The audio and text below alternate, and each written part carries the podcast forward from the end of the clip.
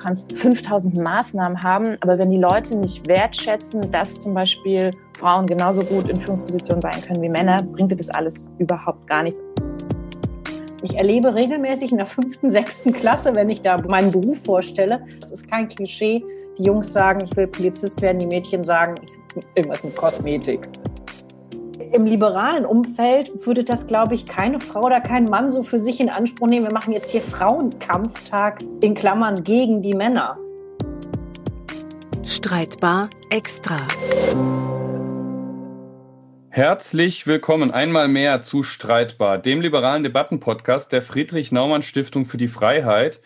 Und heute haben wir uns ein Thema ausgesucht, das ist wirklich ähm, ja etwas, was Debatten auslöst. Und ähm, ich finde das auch richtig und gut.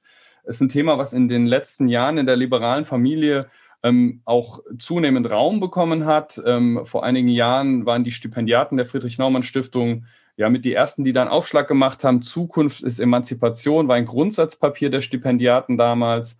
Ähm, dann gab es einen Antrag auch zum Bundesparteitag der FDP. Ähm, der hieß dann, jetzt muss ich gerade nachschauen, Freiheit durch Emanzipation. Ähm, mit zwei der Autorinnen äh, werden wir auch gleich sprechen, werde ich gleich vorstellen. Ähm, und äh, es gibt jetzt auch noch recht aktuell von den Julis Niedersachsen ein Grundlagenprogramm zum liberalen Feminismus und ähm, aktuell ein Policy Paper bei der Friedrich Naumann Stiftung, ähm, das Liberalismus ist Feminismus heißt. Also, da ist eine ganze Menge los. Es geht heute um Liberalismus und Feminismus und ich freue mich ganz besonders, Maren Jasper Winter und Christina Kämpfer begrüßen zu können. Hallo. Hallo Christoph. Hallo Christoph. Moin, wie man hier im Norden sagt. Ähm, ich stelle euch kurz vor, ähm, ich habe ja gerade schon gesagt, ihr habt beide mitgeschrieben an diesem äh, Bundesparteitagsantrag. Ähm, Maren ist auch die Autorin von diesem Policy Paper für die Friedrich-Naumann-Stiftung.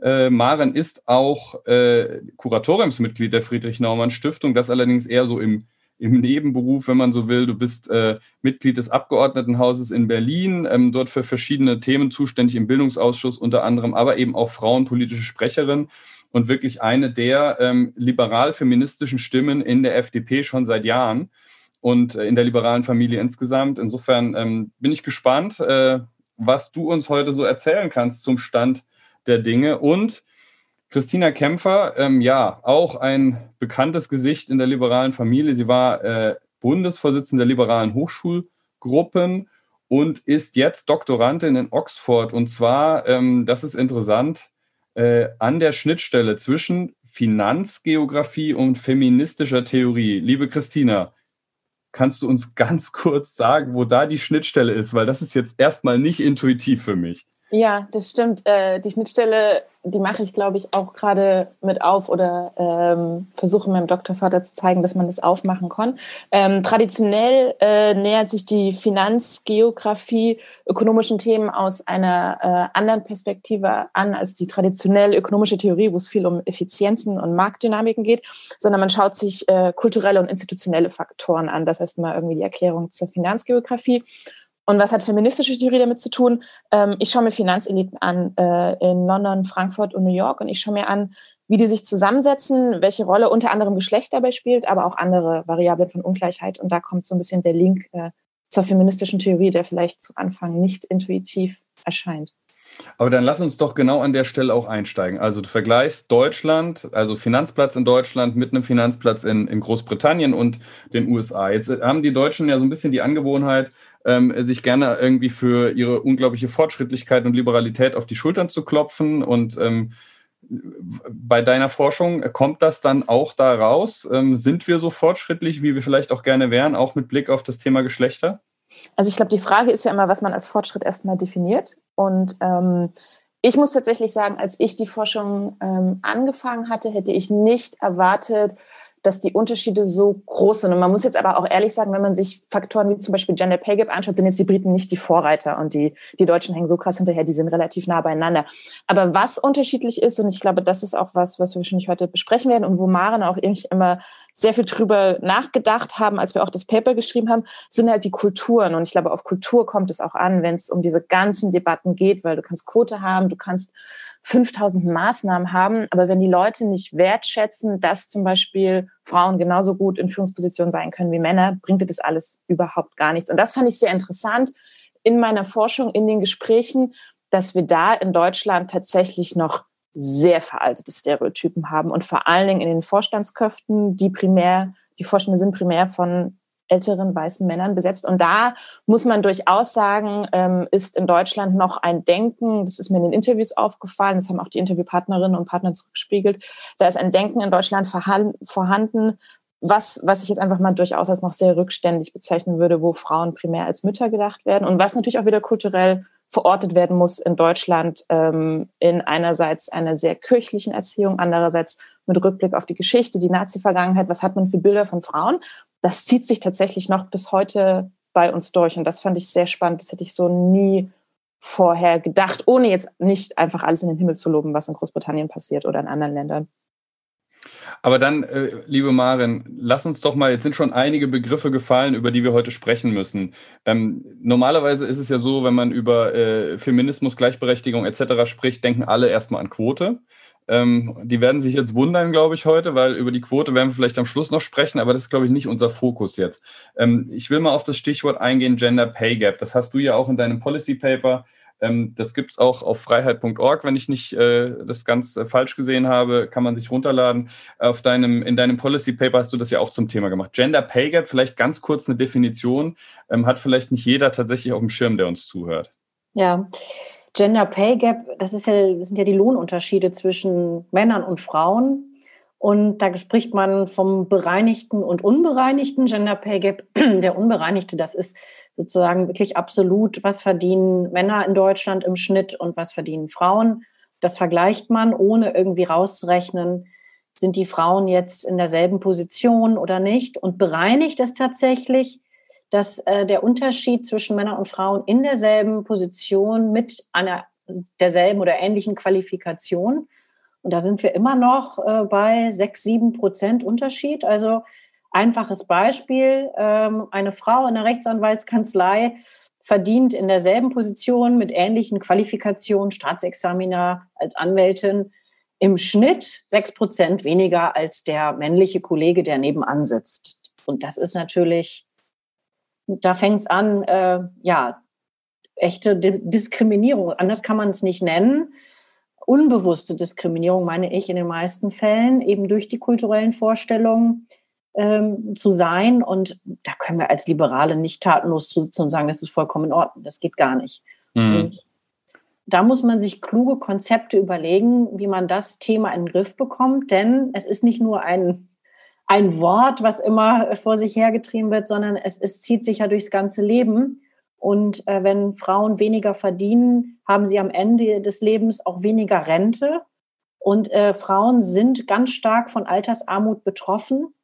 Äh, insofern ist dieses Dilemma aufzulösen, dass Frauen im Schnitt weniger verdienen als Männer, ein Thema, was sich ja, gesamtgesellschaftlich und auch gesamtökonomisch von, von großer Bedeutung ist. Hm. Ähm, nun ist das ganze, der ganze, der ganze Themenbereich Gleichstellung, Gleichberechtigung ja durchaus auch ein, ein Schlachtfeld eines Kulturkampfes. Ähm, da hat man relativ ähm, harte linke Positionen, da hat man relativ harte rechte Positionen. Ähm, und gerade dieses Thema Gender Pay Gap ist ja auch eines, um das es sehr, sehr heftige ähm, Gefechte gibt. Ich muss gestehen, ich habe, also mir ist das, der Begriff zwar äh, bekannt und die Grundproblematik, ich habe aber auch dazu schon Dinge gelesen, die gingen in die eine oder die andere Richtung. Ich war da sehr unsicher. Ich habe jetzt tatsächlich in deinem Policy Paper das erste Mal ähm, mitbekommen, dass es eben diese unterschiedlichen Definitionen von Gender Pay Gap gibt. Das kann man jetzt auch als eine, irgendwie Versäumnis meinerseits sehen, dass ich das nicht vorher mal mitbekommen habe, aber sei es drum. Ähm, und was ich mir dann gedacht habe, als ich das gelesen habe, war, ähm, warum wird eigentlich die ganze Zeit über diesen unbereinigten Gender Pay Gap gesprochen? Ähm, weil eigentlich, würde ich jetzt aus einer liberalen Perspektive sagen, ist doch dieser bereinigte Gender Pay Gap ähm, derjenige, über den man sprechen muss, wenn man, äh, wenn man eine Basis haben will, auf der man etwas möglicherweise zum Positiven verändern ähm, will. Oder verstehe ich da was falsch? Naja, also der bereinigte Gender Pay Gap, das ist die echt die krasse Diskriminierung im direkten Vergleich. Das geht gar nicht. Und der äh, Unbereinigte ist aber natürlich Spiegelbild unserer Gesellschaft, ähm, wo ja ähm, Frauen ähm, bedingt durch die hohe Teilzeitquote, bedingt durch Berufsgruppen, die sie wählen und Berufe, die äh, aus welchen Gründen auch immer schlechter bezahlt sind, natürlich ähm, ja erstmal da reingeraten. Und da kann man äh, auch an der Stelle kann man eigentlich nicht die Hände in den Schoß legen und sagen, Pech gehabt, wenn du jetzt Teilzeit arbeitest, ist doch dein Problem. Oder musst du jetzt unbedingt äh, Krankenpflegerin werden? Weißt doch, dass das so schlecht bezahlt ist. Mach doch lieber Informatik. Äh, dein Problem. So ist es eben nicht, weil, äh, das hat Christina ja auch gerade gesagt, weil wir eine kulturell so starke Verankerung haben, dass die Einzelne oder auch der Einzelne gar nicht auf die Idee käme, aufgrund dieser Rollenbilder, die wir immer noch haben, vielleicht als äh, Mädchen Informatik zu studieren, weil die Gesellschaft das schlicht äh, gar nicht so auf dem Schirm hat. Und äh, Teilzeit ist natürlich ein Riesenthema, Thema Vereinbarkeit von Familie und Beruf. Und wir sehen, ähm, dass ähm, gerade die Frauen extrem von der Infrastruktur abhängig sind, der Kinderbetreuung. Jetzt gerade in der Pandemie im Lockdown sieht man ja die ganze Rolle rückwärts. Da kann man sich beklagen, warum machen die Frauen das jetzt mehr als die Männer? Sollen sie doch mit ihren Männern einigen? Wir sehen aber, dass der Staat da gefordert ist, die Infrastruktur, Kinderbetreuung, ist ja auch ein Bildungsauftrag, ähm, bestmöglich zur Verfügung zu stellen, weil sonst die Frauen traditionell zurückstecken und schlicht weniger verdienen und damit auch in diese Altersarmut geraten. Okay, also dann nochmal zurück auf diesen unbereinigten äh, Gender Pay Gap dann ist die Frage, was ist denn jetzt eigentlich da das Ziel? Also ich würde sagen, bereinigter Gender Pay Gap müsste das Ziel einer gerechten Gesellschaft, in der auch Leistungsgerechtigkeit gilt, äh, muss sein, den auf Null zurückzufahren. Absolut d'accord. Ähm, der nicht bereinigte Gender Pay Gap, Christina, ähm, jetzt aus einer liberalen Perspektive hätte ich jetzt gesagt, das Ziel muss ja nicht sein, dass in allen Bereichen genau 50-50 herrscht, oder? Nein, wahrscheinlich nicht. Aber ich finde den unbereinigten, ich finde es sehr spannend, was du eben gesagt hast, so für uns als Liberale sollte ja nur der bereinigte relevant sein. Und Maren erinnert sich vielleicht auch an die Diskussion, die wir damals beim Papier hatten. Es war sehr interessant, dass dann auf einmal auch äh, hohe Leute in der FDP, wenn man sich mit dem Thema näher auseinandergesetzt haben, ich, ich weiß es noch sehr genau, sagen, ja nee, der, der Unbereinigte ist doch viel relevanter für uns, weil auf einmal erkannt wurde, diese ganzen Strukturen, innerhalb derer sich Individuen bewegen, mit denen müssen wir uns auseinandersetzen. Und ich glaube, das war und ist schon immer etwas, womit sich liberale Theorie sehr schwierig, sehr schwer getan hat. Und das, das ging aber natürlich eine Zeit lang, solange auch liberale Theorie sehr männlich dominiert war oder von Theoretikern und, und, und auch die Programmatik und die Partei.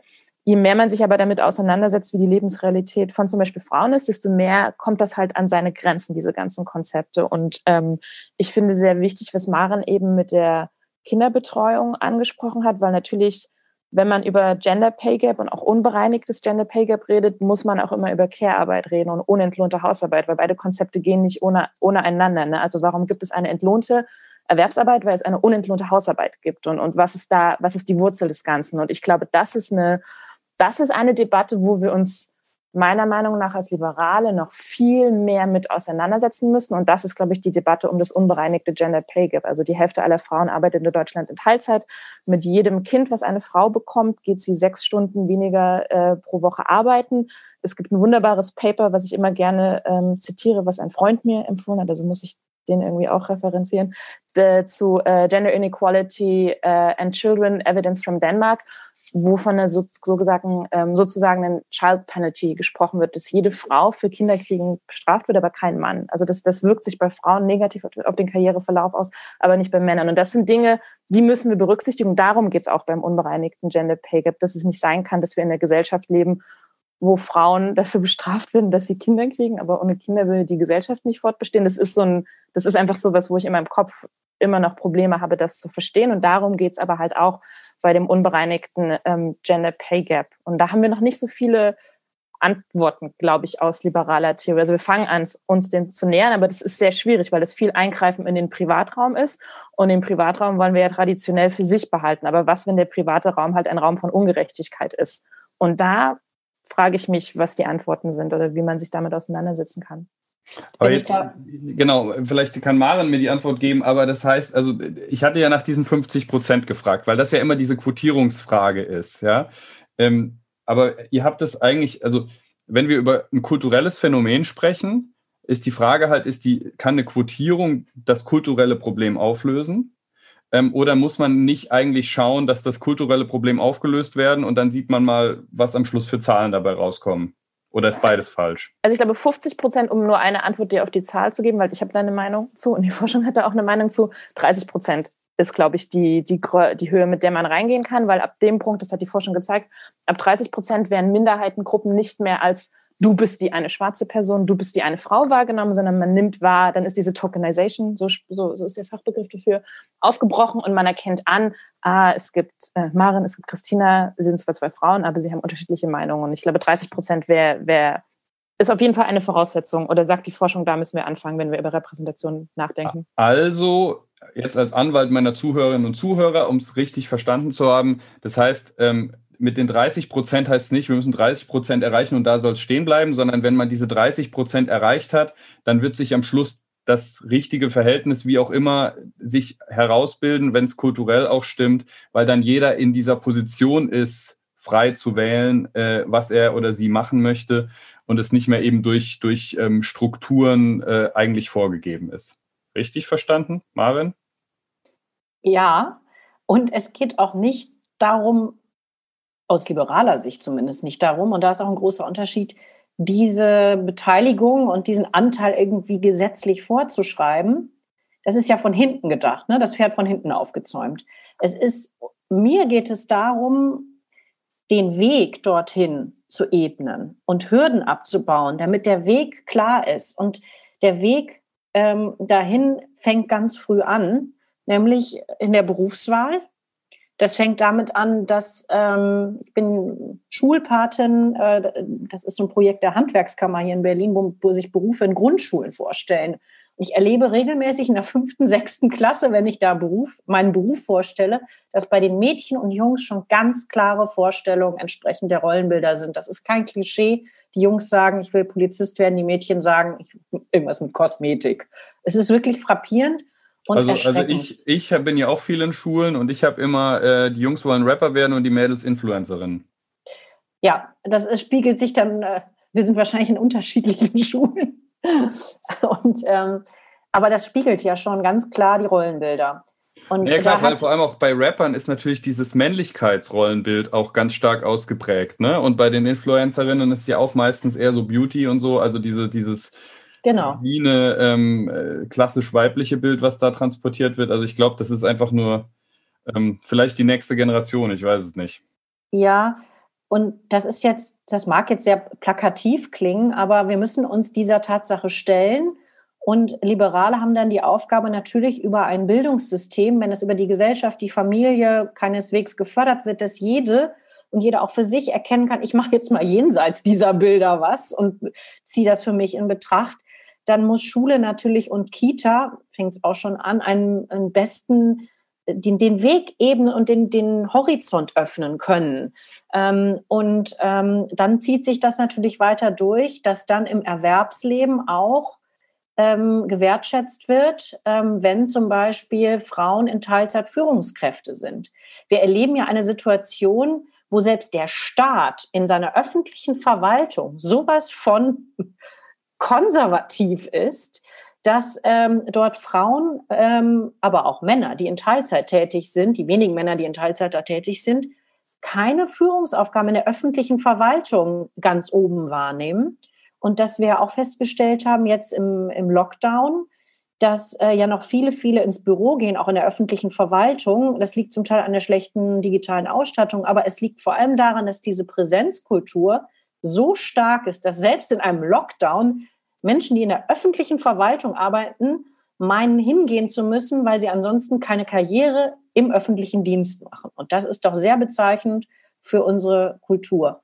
Meines Erachtens muss man mit klugen Konzepten, die man dann äh, macht, zum Beispiel äh, Jobsharing, also Führen in Teilzeit, ähm, hier anfangen, sozusagen diese sehr, sehr klassischen konservativen Wege, die man so im Hinterkopf hat, unbewusst äh, aufzubrechen und zu zeigen, es gibt auch andere Wege. Das mhm. ist, glaube ich, das ist entscheidend, diesen Weg zu begleiten und nicht nur von hinten zu denken, wir machen jetzt eine Quote und dann ist alles gut. Das ist es nicht. Damit lügt man sich in die Tasche, dass man so nicht den Nachwuchs bekommen wird. Vielleicht, vielleicht, da muss ich auch sagen, hat man ein paar mehr Vorbilder. Das mag man wirklich zugestehen, dass man durch äh, Quotierung natürlich sozusagen Menschen da hinsetzt, die für andere ein Vorbild sein können. Aber ich bezweifle, ob äh, tatsächlich das eine nachhaltige Entwicklung ist. Ich glaube, man muss wirklich den mühsamen Weg von Kindheit, Jugend, Berufswahl und dann Karriere und äh, Aufstiegsmöglichkeiten im Erwerbsleben gehen. Hm. Jetzt ist, also es gibt ja eine Unzahl äh, von verschiedenen äh, Feminismen, wenn man so will. Ähm, ich kann sie jetzt gar nicht alle aufzählen. Es gibt ja auch konservative Feminismen, Differentialfeminismen, äh, sozialistischen Feminismus etc. Ähm, und der liberale Feminismus ähm, hat ja tatsächlich eine lange Tradition. Das ist, glaube ich, den wenigsten bekannt. Ich finde das auch tatsächlich ganz interessant, weil Friedrich Naumann, ne, der Namensgeber der, der Naumann Stiftung, tatsächlich ein, äh, ein Protagonist war, der so in der ersten Welle des deutschen Feminismus ähm, äh, sehr aktiv auch mitgeholfen hat, ähm, dass das überhaupt möglich wurde, die Erfolge. Ne? Also ich glaube, dass, das ist sowieso was, was man im Rückblick sieht, dass halt ähm, Minderheiten oder diskriminierte Gruppen eigentlich nie nur alleine aus eigenem Impuls heraus, sondern immer auch mit den mit Anteilen der Herrschenden, wenn man so wollte, ähm, Erfolge feiern konnten. Ähm, wie gesagt, Friedrich Naumann finde ich da ganz spannend, aber ich lese hier auch ähm, bei dir, liebe Mann, in der Emanzipation liegt eine gemeinsame Aufgabe von Männern und Frauen. Ist das ein Punkt, ganz naiv gefragt, ich weiß es wirklich nicht, der den liberalen Feminismus, dieser Ansatz, den liberalen Feminismus unterscheidet von manch anderen Feminismusdefinitionen, weil ich habe häufig Begegnungen auch online, wo dann irgendwie mir als Mann direkt gesagt wird, du hast hier nichts zu melden, weil Frauen machen das. Also das sind dann meistens sehr, sehr linke Kader, wenn man so will. Ich glaube, da liegt schon ein Unterschied. Auch, ja, gefühlt bei denen, die sich engagieren. Ähm, und ich glaube, es ist auch, äh, ja, wichtig ist, dass es eine gemeinsame Aufgabe ist, weil es, ich meine, dass es nicht anders geht. Ähm, es ist, der liberale Feminismus sieht die Auseinandersetzung, um damit Frauen die gleichen Chancen haben wie Männer, nicht in einem Gegeneinander zwischen Männern und Frauen. Ähm, bezeichnend ist das vielleicht, man kann es eigentlich ganz gut zeigen, wir haben ja jetzt hier ähm, den 8. März in Berlin als Feiertag, das hat Rot-Rot-Grün jetzt eingeführt. Wir haben gesagt, wir brauchen jetzt nicht noch ein Symbol und irgendwie in Berlin haben wir auch andere Sorgen, als jetzt noch einen Feiertag zu kriegen. Aber die, die Linken begreifen diesen Tag dann natürlich auch als Frauenkampftag, wo man auf die Straße geht und den Frauenkampf fortsetzt. Und das ist, ist ganz interessant. Also im liberalen Umfeld würde das, glaube ich, keine Frau oder kein Mann so für sich in Anspruch nehmen. Wir machen jetzt hier Frauenkampftag in Klammern gegen die Männer. Äh, Liberale betrachten das schon als gemeinsame Aufgabe und würden sich auch die Frauen selber, glaube ich, äh, als Feministin bezeichnen, aber nicht als Kämpferin gegen die Männer. Und ähm, ich glaube auch, dass es der klügere und nachhaltigere Weg ist, nicht ständig zu sagen, wir, wir machen hier was gegen die Männer, sondern eben zu gucken nach pragmatischen Lösungen im gemeinsamen Miteinander, weil meine Beobachtung ist, dass Diskriminierung oder auch ja, entsprechend dieser traditionellen Rollenbilder, vieles passiert ja unbewusst. Und wenn ich dann sage, ich mache hier einen Kampf gegen die Männer, dann verliert man doch einen Verbündeten, äh, der vielleicht sich selber auch mal äh, ansonsten durchaus offen Gedanken gemacht hat, bin ich wirklich so unfreigenommen oder vielleicht auch nicht. Im Übrigen, und das ist die, die, die andere Seite der Medaille, haben ja auch Frauen von sich und ihrer Rolle auch ganz traditionelle Vorstellungen zum Teil und stehen sich ja manchmal auch selbst im Wege. Umso wichtiger, dass beide Geschlechter hier ähm, ja, zusammenkommen und das als gemeinsame Aufgabe begreifen. Denn ein großer Teil, das sagte ich, ist ja auch die Aufteilung von Care-Arbeit, Familienarbeit.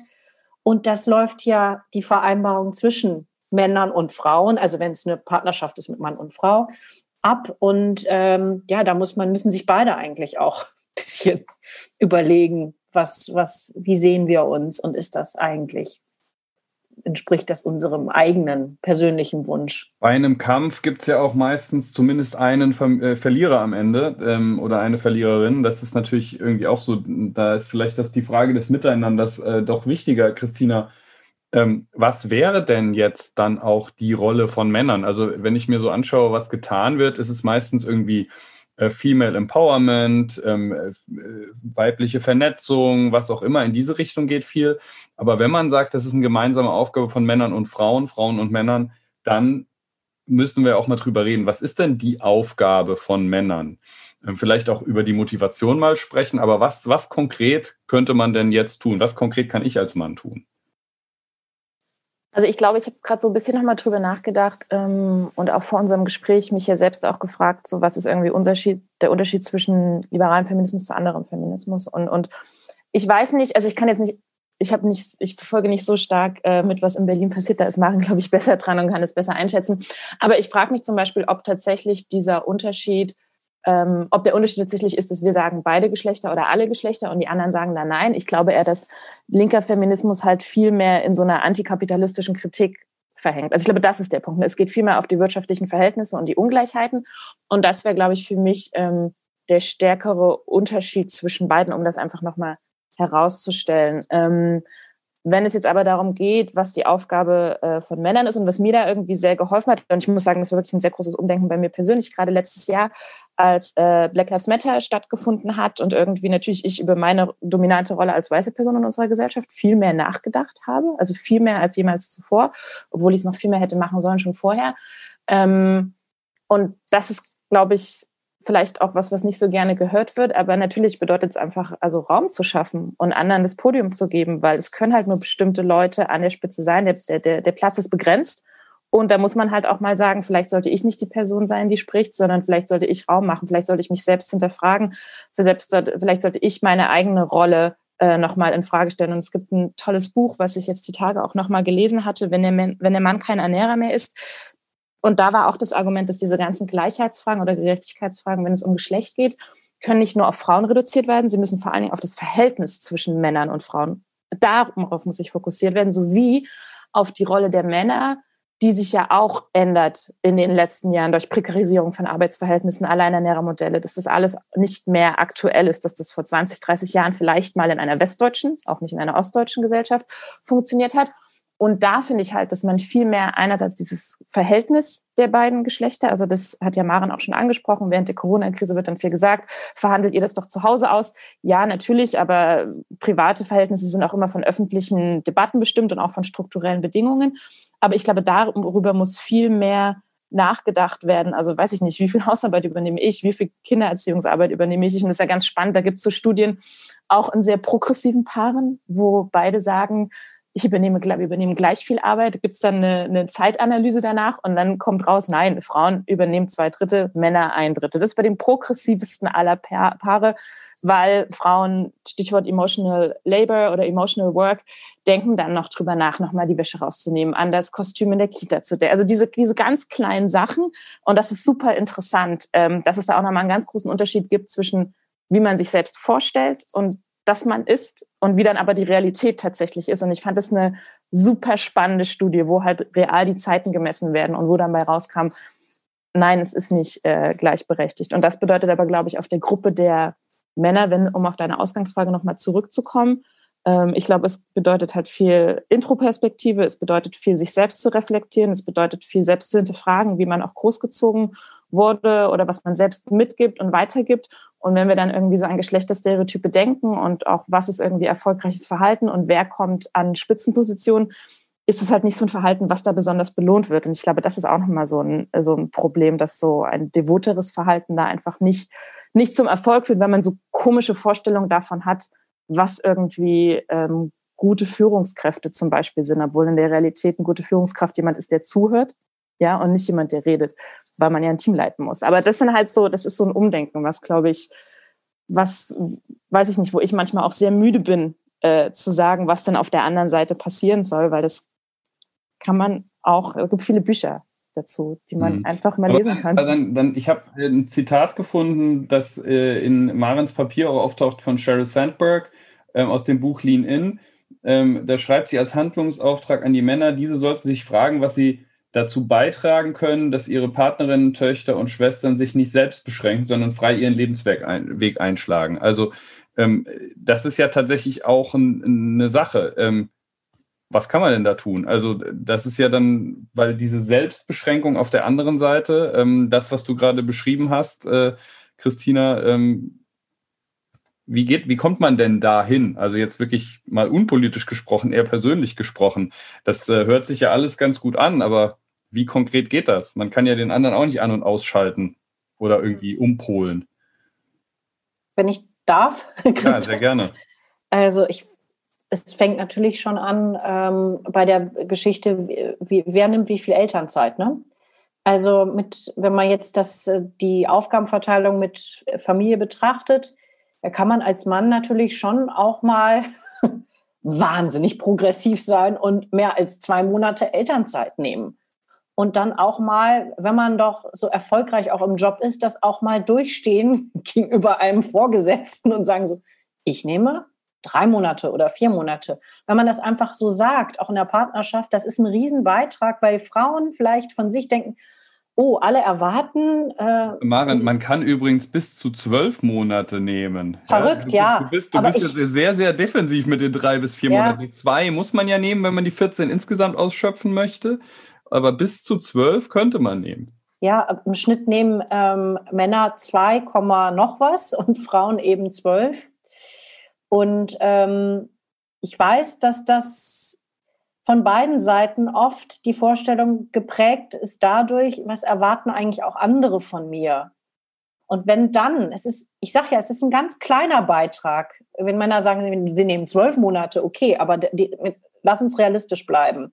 Wir hätten schon was gewonnen, wenn ein Mann, und das ist ein Beitrag, von sich aus sagt, hey, ich würde gerne vier Monate nehmen. Auf alle Fälle ich möchte nicht nur diese zwei nehmen, ich möchte gerne vier Monate nehmen. Kannst du dir das vorstellen, nach acht Monaten wieder zu arbeiten? So. Oder können wir uns das anders aufteilen? Dieses Gespräch und dieser kleine Beitrag führt, ähm, glaube ich, dazu, dass dann auch durch diese gleichmäßigere Verteilung von Geburt an auch eben man sich selber, egal ob Mann oder Frau, mehr zuständig fühlt für die Kinder. Und das ist was ganz anderes äh, als diese Mindestbeteiligung von zwei Monaten, die irgendwie gefühlt verlängerter Urlaub sind, ähm, sondern sich selber zuständig machen für diese Fragen und nicht die Frau delegiert mal ab und zu was an den Mann. Mhm. Ähm, das klingt jetzt so, so lapidar, aber es ist meiner Beobachtung so tief verwurzelt und daraus folgen dann alle weiteren späteren nicht gemachten Selbst äh, Karrierebeschränkungen und äh, selbst auferlegte Beschränkungen und auch eine große Unzufriedenheit von vielen Frauen, auch über sich selber. Und da, als Mann kann man da, glaube ich, wirklich ganz praktischen Beitrag leisten, indem man sagt, ich, ich sehe mich genauso zuständig wie du dich, wenn es um die Kinder geht. Und das tut auch Kindern gut, weil sie natürlich dann wieder als nächster Schritt entsprechendes Vorbild haben. Ähm, und äh, ja, sich selbst eben dann auch ihren Vater oder die Mutter in, in anderen Rollen sehen. Also das, ich glaube, das ist ganz wichtig. Und der Staat hat natürlich die Aufgabe, als Politikerin frage ich mich natürlich, was kann der Staat machen? Das wäre auch direkt meine Bitte gewesen, eigentlich jetzt, weil wir sind schon relativ am Schluss. Ich wollte jetzt auch nochmal zurück auf die politische Ebene. Ein bis zwei Forderungen von euch jeweils ganz konkret zum Ende. Ja, also ähm, Elternzeit ich bin für eine Erhöhung dieser Mindestbeteiligung des jeweils anderen Partners der, der bezahlten Elternmonate auf mindestens drei, besser vier, mindestens, weil ich meine, es ist eine gleichmäßigere Aufteilung gibt. Ähm, ich bin sehr ähm, traurig darüber, dass die SPD diesen Partnerschutzzeiten unmittelbar nach der Geburt, äh, sozusagen analog zum Mutterschutz, jetzt da nicht mitgegangen ist. Wir als FDP haben das im Programm drin. Wir wollen das. Und ich glaube, dass tatsächlich, und da kommen wir zum Anfang zum ominösen Gender Pay Gap, den wir besprochen haben, dass wir durch eine Transparenz, äh, eine festgelegte Transparenz der Unternehmen, wie hoch ihr eigener unternehmensinterner Gender Pay Gap ist, ein Umdenken schaffen. Wenn Unternehmen denken, wieso ich bezahle doch Frauen gleichermaßen wie Männer, dann kann es durchaus sein, dass sie das denken, aber sich, wenn sie es ausrechnen, schließlich zu einer anderen Erkenntnis kommen. Das ist ganz, ganz wichtig, dass wir sozusagen diese unbewussten Ungleichbehandlungen hier transparent machen und dadurch auch ja, genauso einen wirtschaftlichen Aufstieg den Frauen ermöglichen wie den Männern. Nur als zwei, drei Maßnahmen. Da haben wir schon einiges. Christina, hast du noch auch noch famous last words? Ähm, ein paar ja, Forderungen für uns. Famous last words. Ich bin ja ein Kind des Ostens, also ich bin ja im Osten auch groß geworden und ich möchte auch da mal sagen oder diese Perspektive echt mal reinbringen. Ich bin mit einer Mutter groß geworden, die immer gearbeitet hat, einer Großmutter, die immer gearbeitet hat. Meine Schwester ist jetzt Mutter, ähm, arbeitet auch sehr viel, ähm, obwohl sie zwei Kinder hat. Und ähm, denke da, also vielleicht die erste Maßnahme, auch weil ich mich sehr für, weil, weil mich ostdeutsche Interessen, weil ich die ostdeutsche Unterrepräsentation sehr, sehr kritisch sehe in unserer Gesellschaft 30 Jahre nach der Wiedervereinigung, einfach mal der Blick in den Osten und schauen, was da passiert ist. Und ich will nicht sagen, dass im Sozialismus alles besser war, Gott bewahre, aber ähm, wir haben im Osten mehr Frauen in Führungspositionen. Ähm, da herrschen ganz andere Stereotype und, und, und, und auch Kultur und Rollenbilder. Da ist vieles von dem, wo, glaube ich, im tiefsten Bayern, ohne die Bayern stereotypisieren zu wollen, ähm, wo man da auch sich das echt einfach mal als Vorbild nehmen kann und schauen kann, wie emanzipiert Frauen da einfach sind und auch waren. Und das finde ich, ich finde es bis heute einfach sehr beeindruckend und ich finde, dass man da mal den Blick rüberwerfen sollte und schauen kann, was man lernen kann und dann damit verbunden natürlich als ganz konkrete Maßnahme ähm, damit einfach Frauen ähm, und Männer ähm, arbeiten können, Ganztagsbetreuung, umfassende Kinderbetreuung. Deswegen ziehen ja auch viele wieder zum Beispiel in den Osten. Ich kriege das auch mit Freunde von mir, die in den Westen gegangen sind für die Ausbildung und danach wieder zurück in den Osten, weil es halt einfach bessere Kinderbetreuung gibt. Und Ganztagsschule, ähm, das ist halt ein No-Brainer dort. Und das erlaubt halt den Frauen oder den Eltern, beiden erwerbstätig zu sein. Und ähm, ich bin da wirklich teilweise schockiert, wenn ich das von Freunden mehrheitlich aus dem Westen mitbekomme, wie, wie wenig halt ähm, erstens die Eltern oder die, die Mütter vor allen Dingen arbeiten konnten und aber wie einfach auch die strukturellen Voraussetzungen ähm, 30 Jahre nach der Wiedervereinigung in beiden Teilen des Landes noch immer so unterschiedlich sind. Und wie gesagt, im Osten ist das Gender Pay Gap mit Ausnahme von Berlin und Sachsen unter 10 Prozent, vier bis fünf Prozent. Und es sind super viele Frauen in Führungspositionen. Also da glaube ich, sollten wir auch mal rüberschauen und gucken, was können wir uns da vielleicht ähm, abschauen, welche Mentalität, weil ich glaube, dass man, also ich bin definitiv anders erzogen worden von meinen ähm, Eltern und meine, meine, meine Mutter und meine Großmutter haben andere Erwartungen an mich auch tatsächlich, ähm, wenn man dann, oder meine Schwester auch die Kinder bekommen hat, da war die Erwerbstätigkeit eine vollkommene Selbstverständlichkeit. Und das ist auch was, was man da mal mitdenken muss, was, glaube ich, ähm, uns vielleicht helfen könnte. Also eine Frauen in Führungspositionen im Osten, zumindest da, wo es nicht äh, Männer aus dem Westen sind, die mhm. die Führungsposition haben. Äh, du bist ja auch bei Wir sind der Osten, habe ich dich mhm. auch gesehen. Ähm, kann man sich übrigens auch mal anschauen. Ganz spannende ähm, Initiative äh, von ähm, jungen Menschen äh, aus dem Osten, äh, die eben auch ja so eine Debattenhoheit wiederherstellen wollen. Auf jeden Fall mal draufschauen. Ich möchte schließen ähm, mit einem Zitat, äh, liebe Maren, aus deinem Papier. Ich bin da nämlich gestolpert über das äh, wunderbare Wort, ein Bon mot, wenn man will, äh, Lebensstiltoleranz, äh, die du äh, einforderst. Ich finde das, find das ein ganz tolles Wort. Es ist so banal eigentlich, aber es ist halt in der Praxis nicht.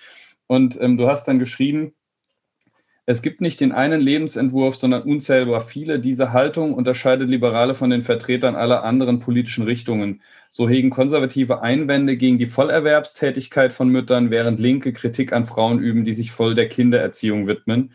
Aus Sicht des Liberalismus hingegen ist dies eine private Entscheidung, Komma, und ich glaube, der zweite, der letzte Halbsatz ist eben ganz wichtig, für die es aber reale Optionen bedarf. Und ich glaube, da geht es sowohl um die Infrastruktur als auch um die allgemeine Kultur in der Gesellschaft, als auch um das Empowerment der Frauen und das Mitdenken der Männer. Wenn ich es richtig verstanden habe, ähm, was jetzt die Zuhörerinnen und Zuhörer nicht sehen können, meine Gesprächspartnerinnen nicken. Das macht mich glücklich. Ich danke euch, liebe Christina, liebe Maren, für eure Zeit und für eure Einblicke und ähm, würde vorschlagen, wir bleiben in der Debatte. Sehr, sehr gerne. Und vielen Dank, lieber Christoph, für ja, das Interesse und das Gespräch zu diesem wichtigen Thema. Danke dir, dass du es aufgegriffen hast. Ich habe zu danken und ansonsten verbleibt mir nur zu sagen, das war es auch schon wieder mit Streitbar, dem liberalen Debattenpodcast der Friedrich Naumann Stiftung für die Freiheit. Bleiben Sie uns gewogen. Mein Name ist Christoph Gieser und auf bald!